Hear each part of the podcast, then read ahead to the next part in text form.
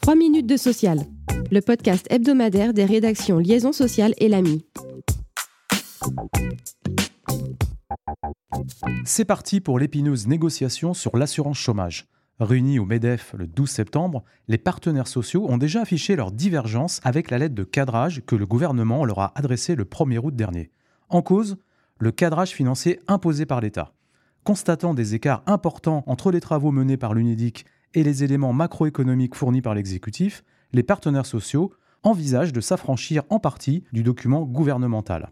Cette première réunion de négociation a en outre permis de fixer un calendrier. Huit séances ont ainsi été programmées entre le 22 septembre et le 10 novembre prochain. Si ces dernières rencontres devaient être conclusives, elles permettraient aux partenaires sociaux d'aboutir avant la date butoir fixée par la lettre de cadrage au 15 novembre prochain. Rappelons que les règles d'indemnisation actuellement définies par l'État expireront le 31 décembre 2023. La réunion du 22 septembre sera principalement consacrée à la définition des thèmes de la négociation, au cadrage financier du régime intermittent, mais surtout à la trajectoire financière du régime d'assurance chômage.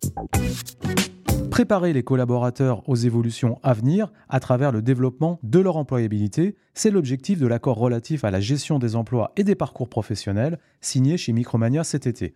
Valable pour trois ans, il fait suite à deux ruptures conventionnelles collectives mises en œuvre en 2021 et 2022. Micromania ambitionne ainsi d'accompagner ses salariés tout au long de leur parcours professionnel. Dans cet objectif, l'accord entend par exemple faciliter les promotions pour davantage de fonctions, mettre à la disposition des salariés les outils nécessaires pour développer leurs compétences, participer au coût de la VAE pour certains collaborateurs ou favoriser la mobilité interne fonctionnelle comme géographique. À noter que trois publics prioritaires sont ciblés les jeunes, les seniors et les représentants du personnel et responsables syndicaux.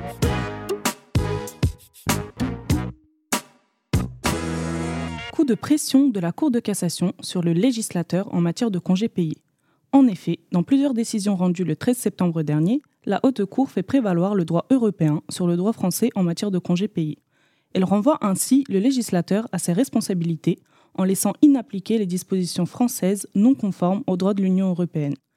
La Cour de cassation a déjà plusieurs fois indiqué la nécessité de mettre le droit français en conformité avec le droit de l'Union. Cette avancée, au-delà du domaine juridique, a des implications directes dans la gestion de ressources humaines. Que nous dit la Cour de cassation? Principalement que tous les employés qui ont été malades ou ont subi un accident, qu'il s'agisse d'une situation professionnelle ou non, ont désormais le droit de réclamer leur congé payé en tenant compte de la période pendant laquelle ils n'ont pas pu travailler. En outre, en cas d'accident de travail ou de maladie professionnelle, les employés ont désormais le droit de percevoir une indemnité compensatrice de congés payés, calculée sur une période qui n'est plus limitée à la première année de l'arrêt de travail. Enfin, le délai de prescription pour réclamer une indemnité de congés payés ne commence à courir que lorsque l'employeur a pris les mesures nécessaires pour permettre aux salariés de réellement bénéficier de ces congés.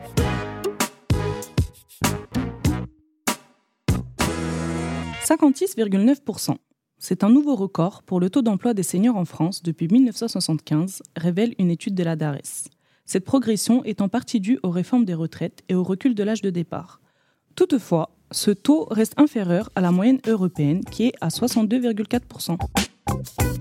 Merci de nous avoir suivis. Pour en savoir plus, vous pouvez consulter le site liaisonsocial.fr.